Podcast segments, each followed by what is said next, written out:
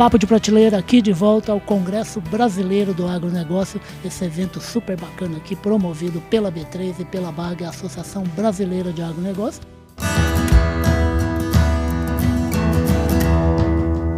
Podcast Papo de Prateleira. E falou em agronegócio, falou o quê? Falou em Arnaldo Jardim, deputado federal, homem que batalha pelo agro há muito tempo. Como é que você está, deputado? Tudo bem? Um elogio desse é tudo que eu quero. Sou o deputado do agro, com muito orgulho. E hoje eu quero agradecer a você por aqui estar, Agro Revenda sempre presente, e nós estarmos aqui no Congresso da ABAG, onde eu recebi um prêmio, prêmio Ney Bittencourt, com personalidade de defesa do setor agro. Estou muito contente uma das causas desse prêmio é um fato recente que vai fazer toda a mudança. Aquilo que você estava me cobrando antes da entrevista começar: financiamento. financiamento. Uma das causas que motivou a ABAG a fazer isso, que me estimula muito, continuar na defesa do agro, foi o projeto de minha autoria aprovado pela Câmara, pelo Senado, sancionado pelo Presidente da República, instituiu os FIAGROS. No seu discurso hoje da abertura, Exato. o ministro da Agricultura, o presidente da B3 falaram dos FIAGROS e falaram que hoje mais de 70 mil brasileiros já compraram cotas do FIAGRO.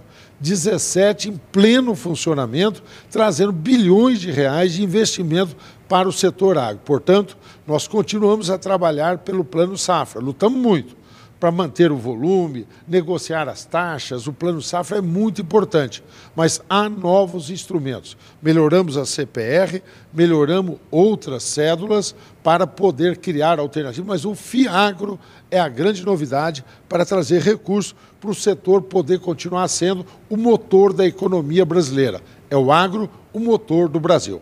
E são duas vertentes interessantes, né, deputado? É assim, o agronegócio que já produz espetacularmente bem, né, um dos quatro maiores do planeta, ele agora também se torna um bom investimento, inclusive para gente que não tem nada a ver com o agronegócio, né? Exatamente isso que o Fiagro cria, a possibilidade que as pessoas venham investir, comprar cota. Pode ser uma cota de 100 reais, pode ser uma cota de mil reais. Aqueles que tiverem mais investem mais.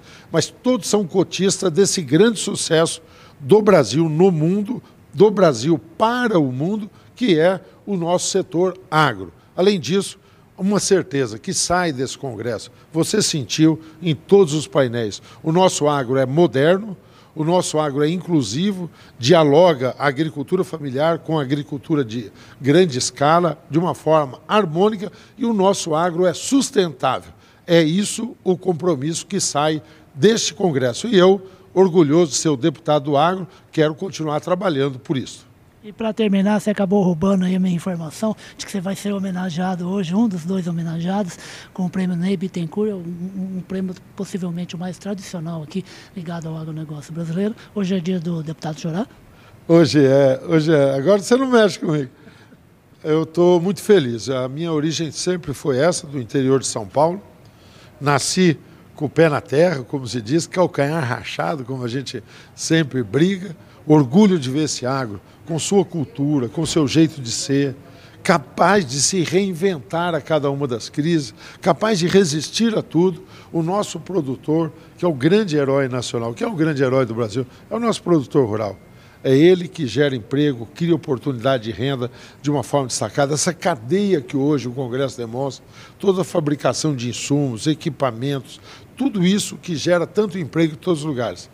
Orgulho receber esse prêmio, que Deus me permita ter saúde, discernimento para poder continuar trabalhando pelo nosso agro, se Deus quiser. Exato, o deputado adiantou uma, uma frase que foi dita hoje de manhã, na hora que ele estava lá na abertura do evento, de que o, o, falou que o agro é tudo, o agro não é campo, o agro é tudo, é indústria, é logística, é transporte, é revenda, é distribuição, é muita ciência, muita tecnologia. Então agora a frase é assim, o agro é tudo e o agro é Arnaldo Jardim.